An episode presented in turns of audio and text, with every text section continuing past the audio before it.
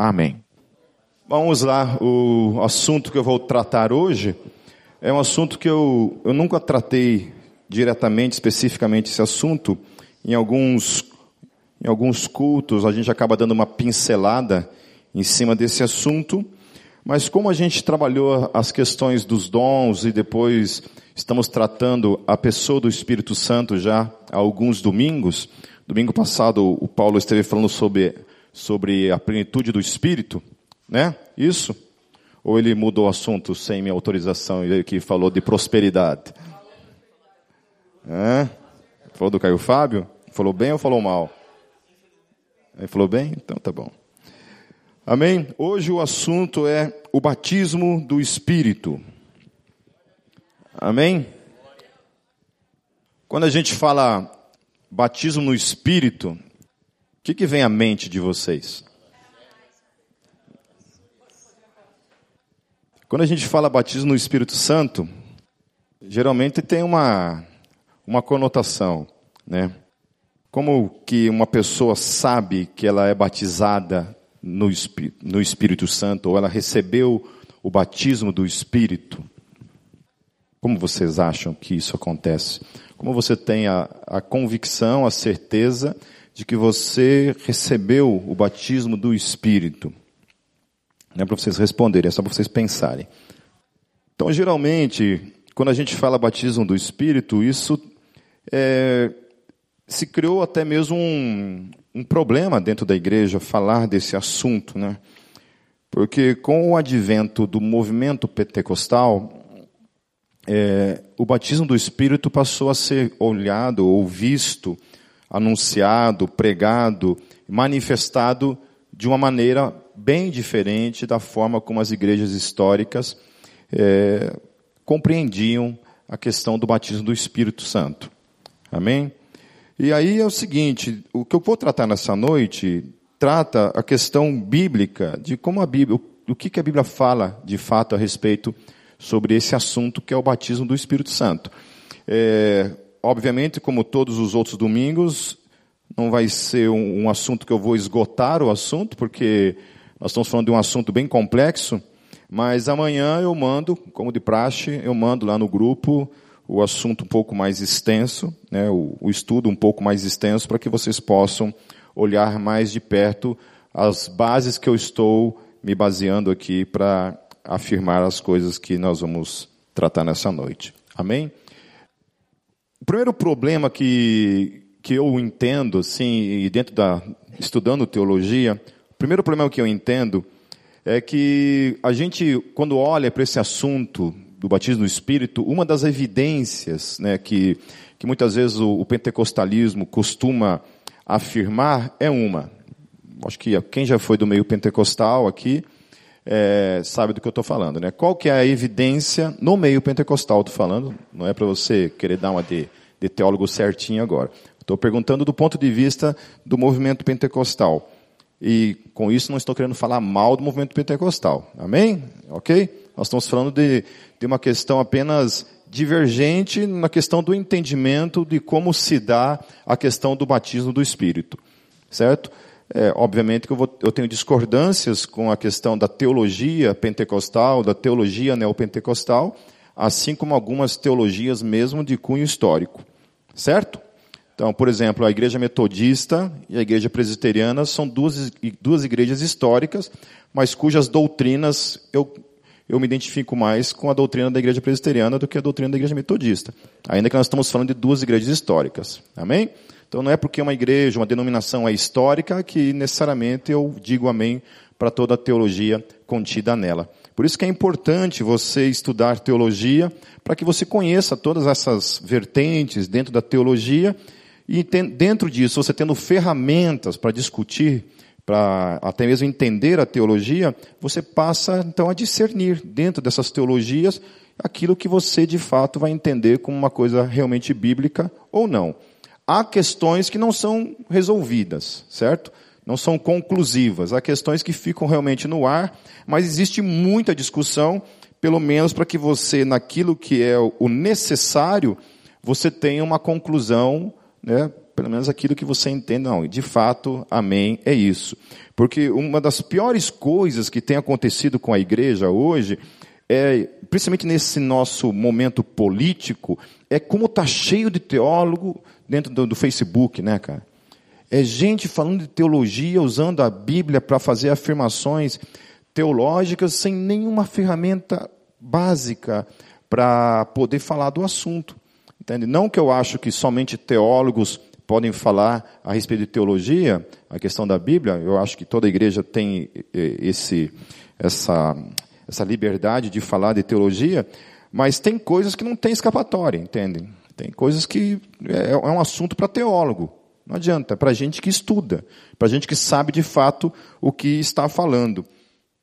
Eu me colocaram num grupo de discussões teológicas é, essa semana e eu estava lá tentando discutir com os caras a respeito de teologia, mas umas coisas assim que no meu ver, assim, assim, cara, não tem como discutir teologia com eles, porque eles não sabiam nem as questões básicas da interpretação bíblica, é, que são duas, duas coisas que você aprende no seminário, que é exegese e hermenêutica. Exegese é quando você vai no grego lá, e você pega toda a palavra no grego, e você vai lá e esmiuça aquela palavra no grego, o que ela significa tal, isso se chama exegese. Daí a hermenêutica é a arte da interpretação. Depois que você fez todo esse trabalho, você vai interpretar o texto.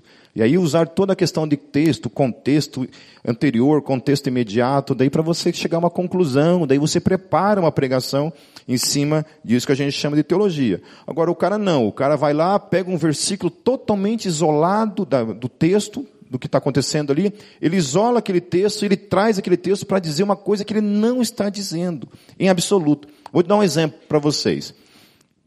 Um cara falou que, é, ele falou que o rock é do diabo, para você ter uma ideia, porque você não entende o que a pessoa está falando quando a pessoa está cantando.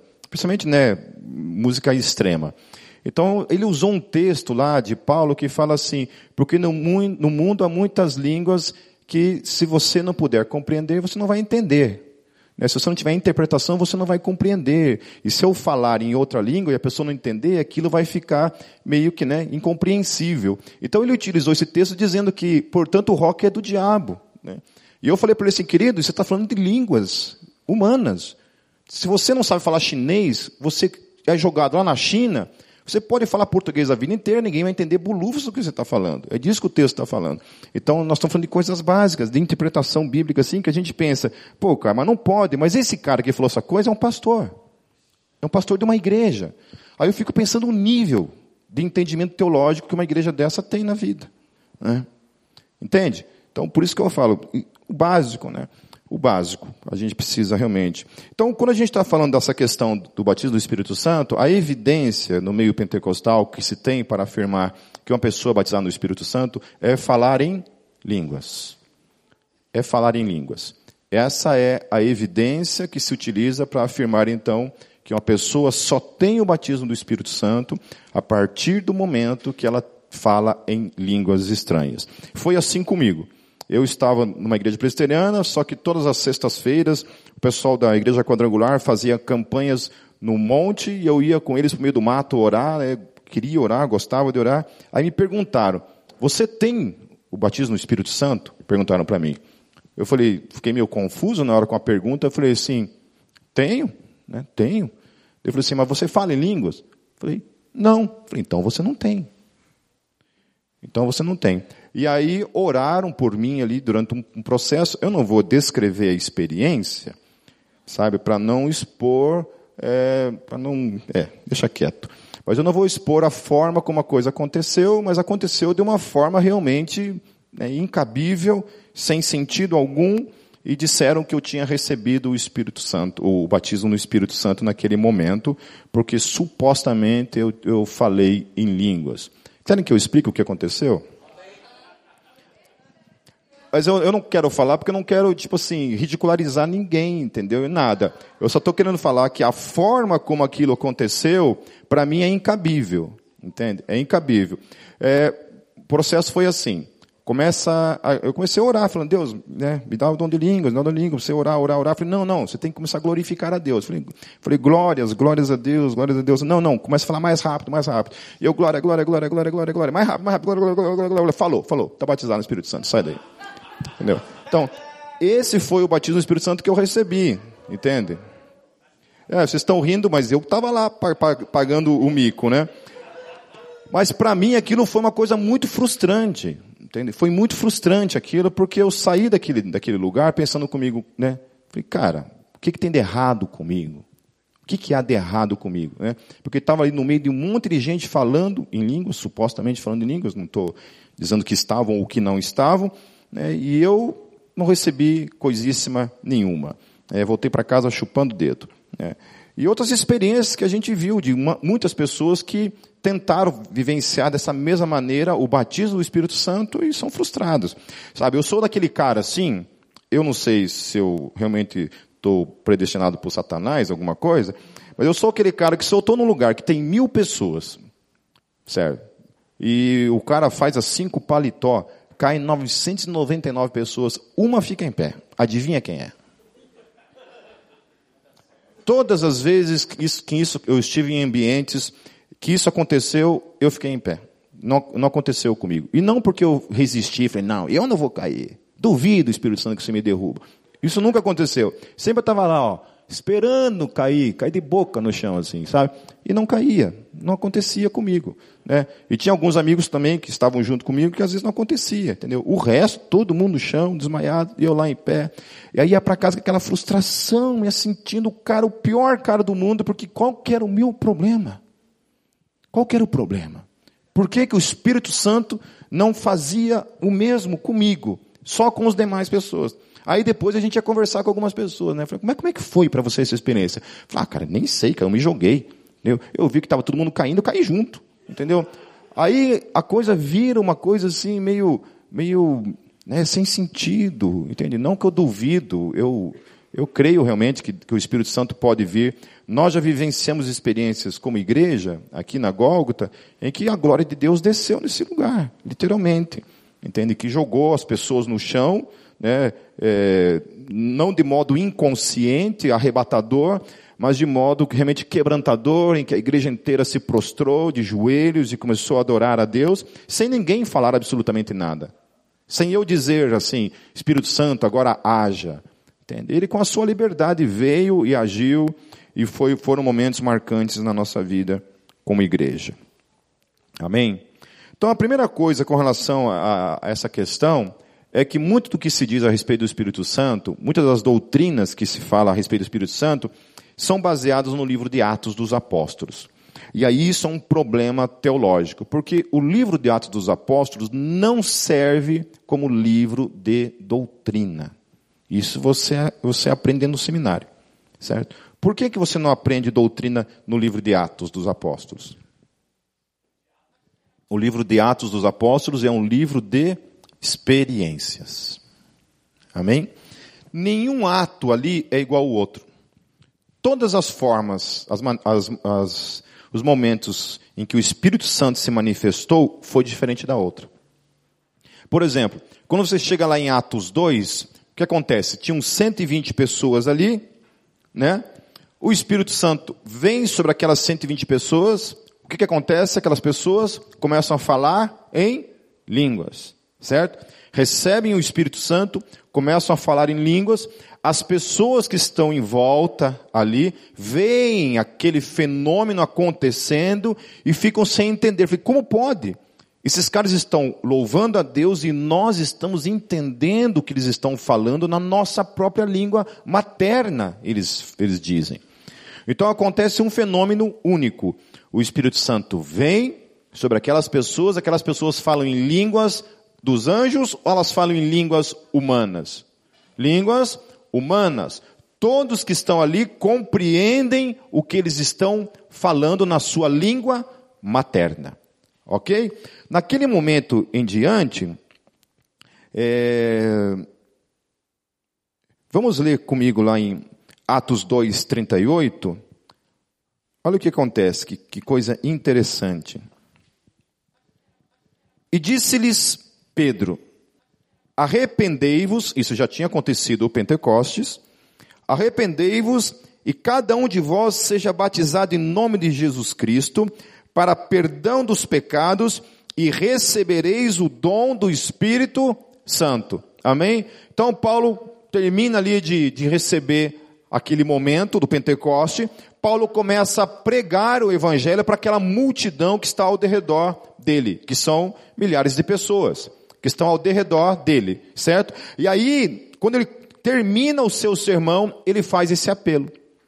Ele fala para eles assim: olha, arrependei-vos, todos vocês, arrependam-se. Diante desse fenômeno que vocês estão vendo aqui, esse fenômeno aconteceu porque Jesus Cristo de Nazaré ressuscitou.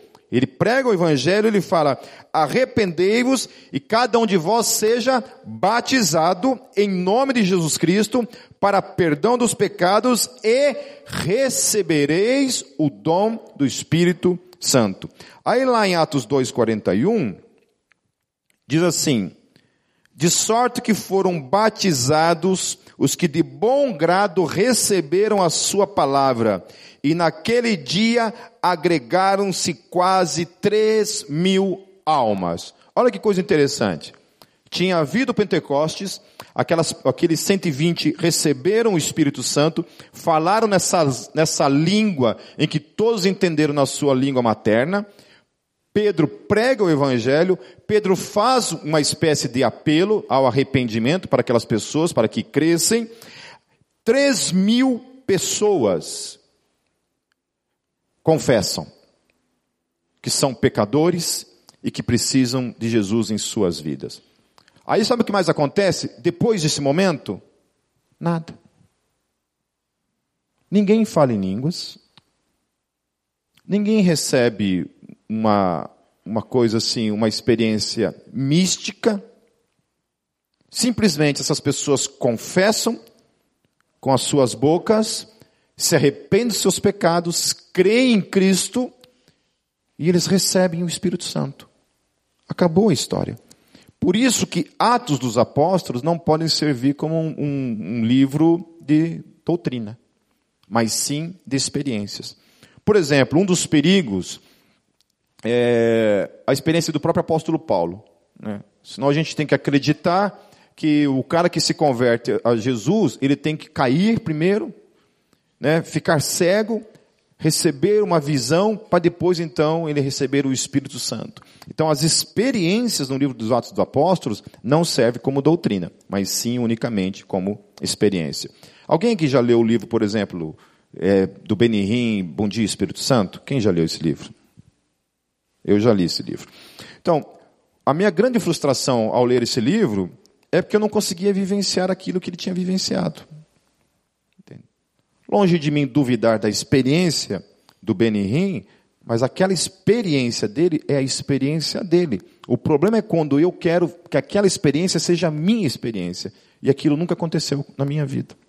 E não foi por falta de oração, não foi por falta de jejum, não foi por falta de consagração, não foi por falta de busca na minha vida. Um outro livro que eu li e que foi muito frustrante para a minha própria vida foi o livro do Tommy Tini, é, Os Caçadores de Deus.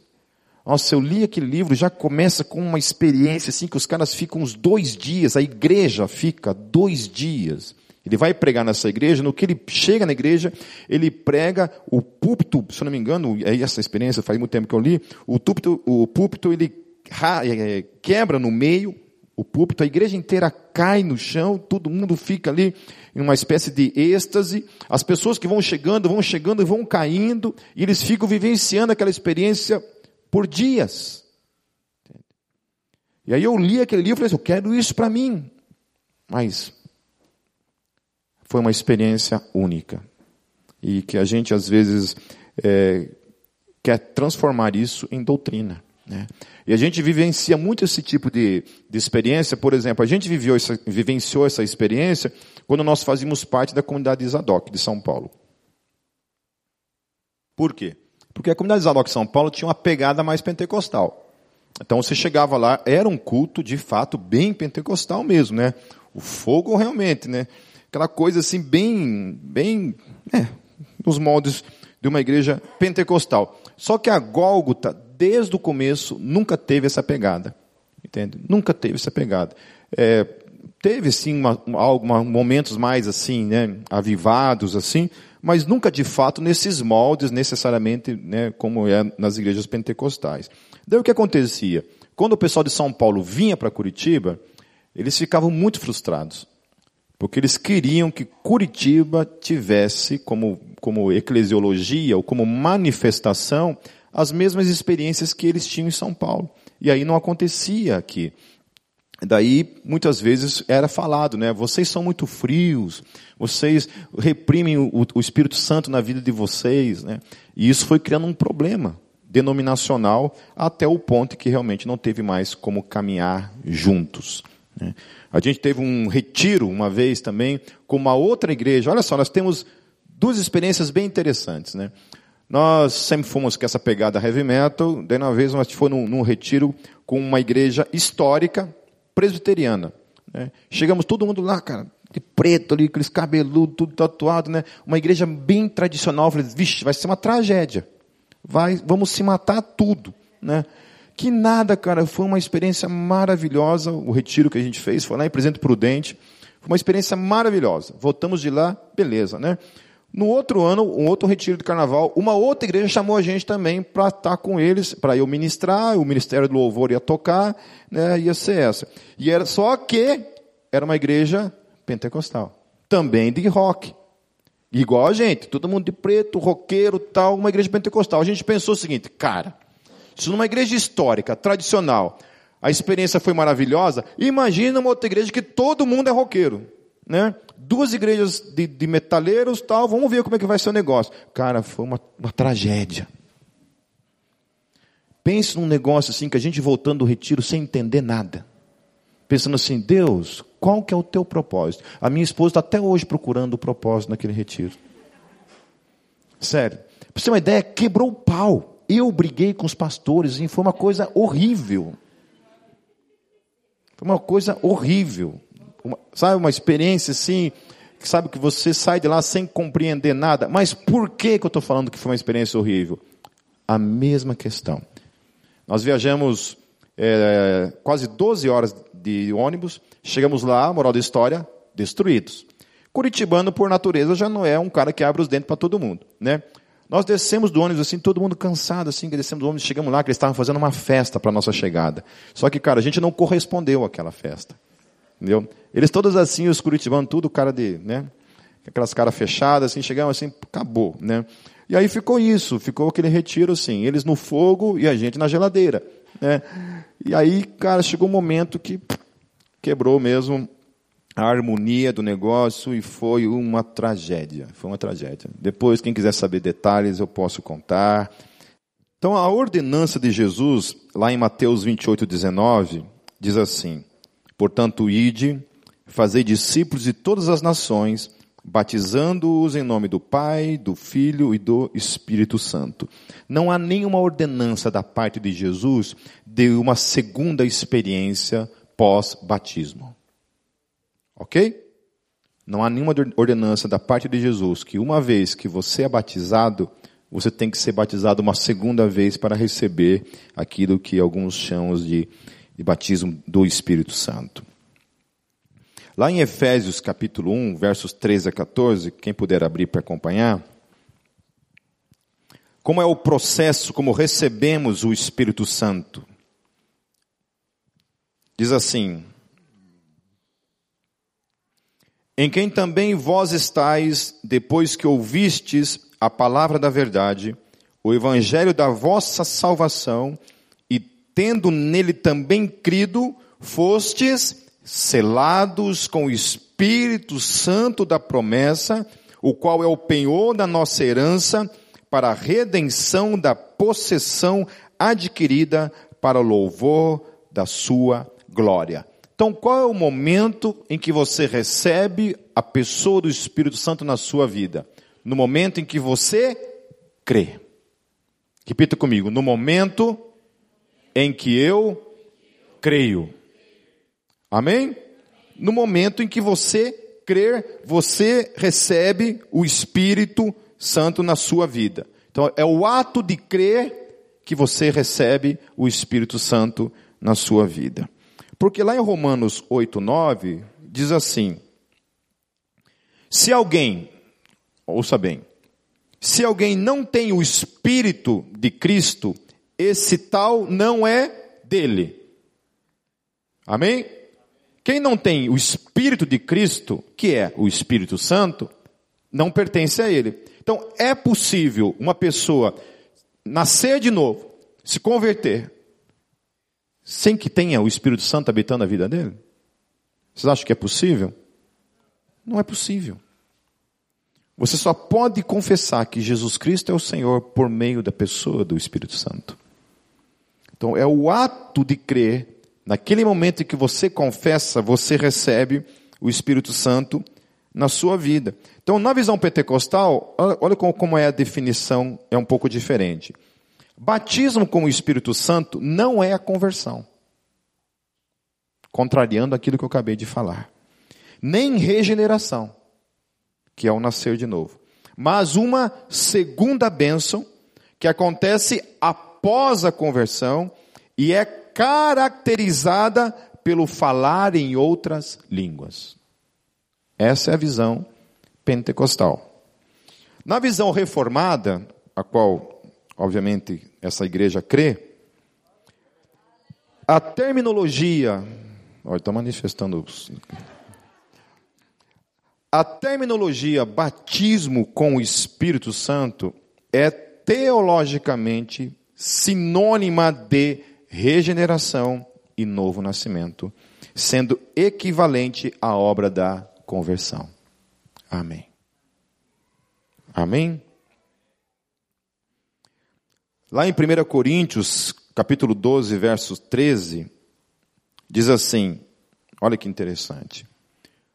Pois todos nós fomos batizados. Vou repetir.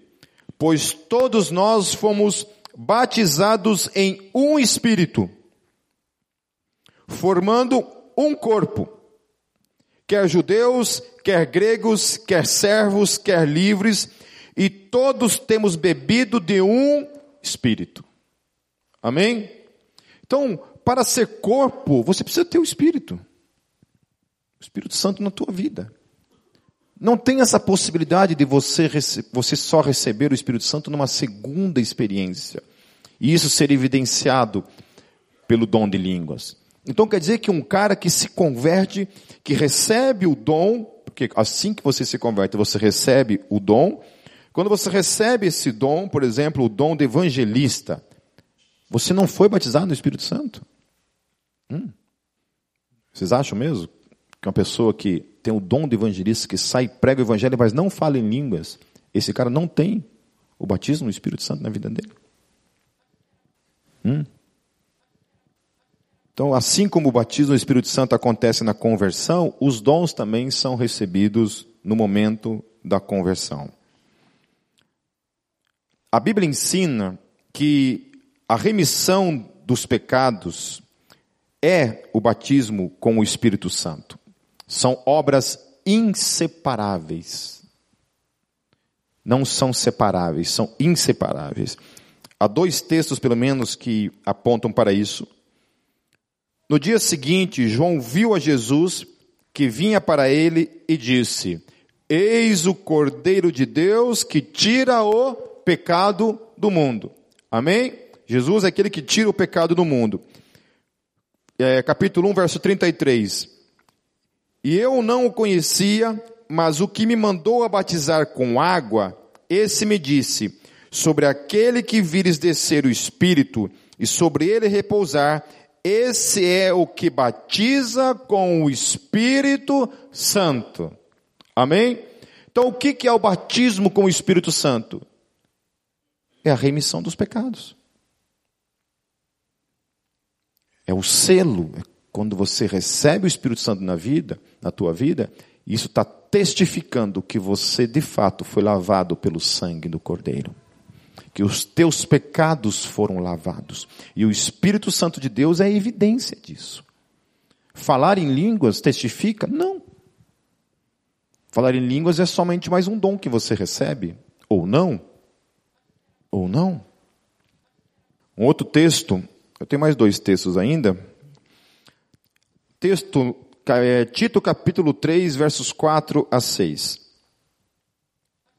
Diz assim: Mas quando apareceu a benignidade e amor de Deus, nosso Salvador, para com os homens, não pelas obras de justiça que houvéssemos feito, mas segundo a sua misericórdia, nos salvou, olha como, pela lavagem da regeneração e da renovação de quem? Do Espírito Santo, que abundantemente ele derramou sobre nós por Jesus Cristo, nosso Salvador. Então, quando que foi esse processo em que o derramar do Espírito Santo aconteceu na minha e na tua vida? No ato da conversão. Amém? Não há uma passagem bíblica afirmando nem em Jesus e nem nos apóstolos, fora das experiências de Atos dos Apóstolos, que são experiências que depois, quando eu mandar o texto para vocês, vocês vão é, perceber que são experiências únicas de pessoas que principalmente não haviam sido batizadas ainda no nome de Jesus Cristo, mas haviam recebido o batismo de João apenas. E que mais tarde, então, quando recebem o, a pessoa de Jesus como Senhor e Salvador das suas vidas, eles passam por essa experiência, que é a regeneração e a renovação do Espírito Santo, que abundantemente Ele derramou sobre nós. Por meio de quem? De Jesus Cristo. Se é por meio de Jesus Cristo, é um momento único, não é depois. É. Como é que você faz no movimento pentecostal, geralmente? Como é que você faz para receber o dom de línguas? Para quem já viveu no meio, como é que funciona? É, falavam assim para mim, não, você tem que jejuar. Você tem que jejuar bastante, orar. Então os caras às vezes ficavam lá uma semana jejuando para receber o batismo no Espírito Santo. E isso é um, é um pouco contraditório, porque o Espírito Santo já está nele. Eu conheço centenas de pessoas que receberam o, o, o dom de língua, sabe como? Estava em casa, orando um dia, no lado da cama, ajoelhado, e do nada veio uma língua estranha e passou a orar sem ninguém por perto, sem ninguém falando glória, glória, glória, glória, glória, glória, glória, glória, glória. Simplesmente vivenciaram essa experiência em suas vidas. Na minha família eu tenho gente que vivenciou essa experiência em casa. Amém? Porque é um dom. Eu orei, orei, gente, sério. Eu sou tipo o pastor, é, o Batista lá, o Piper, John Piper.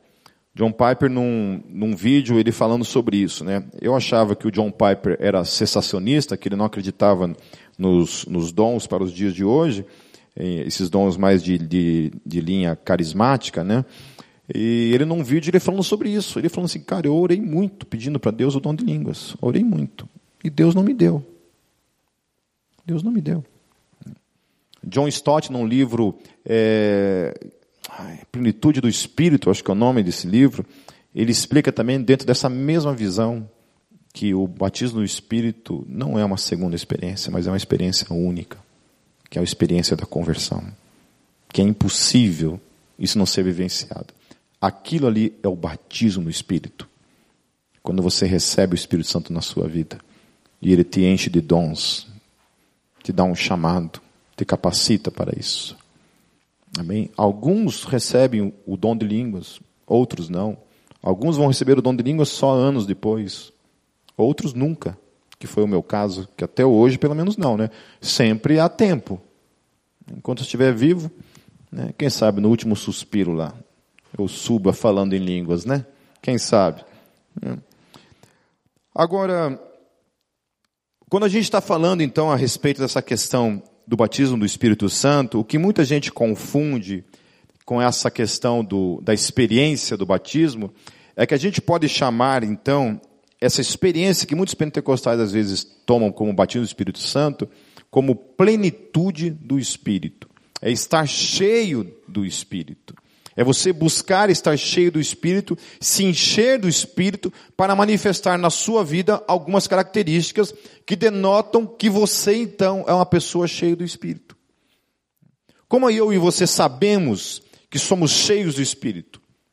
Através de uma forma. Gálatas, para encerrar, Gálatas capítulo 5, versos 22 a 25. O que é ser cheio do Espírito?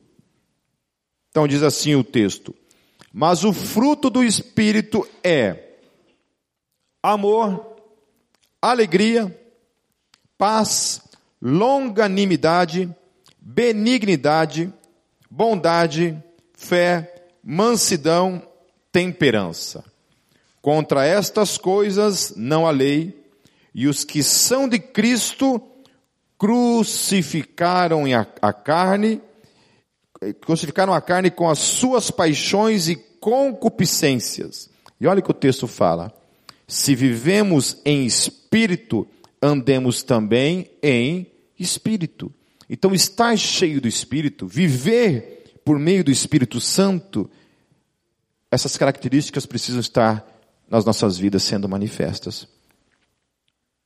Hoje mesmo, numa conversa com a Kátia, eu falando a respeito de muitas coisas no meu, no meu temperamento, né? E eu já tenho 28 anos de fé. E como tem coisas em mim assim que ainda é uma luta, né? principalmente um temperamento muitas vezes explosivo.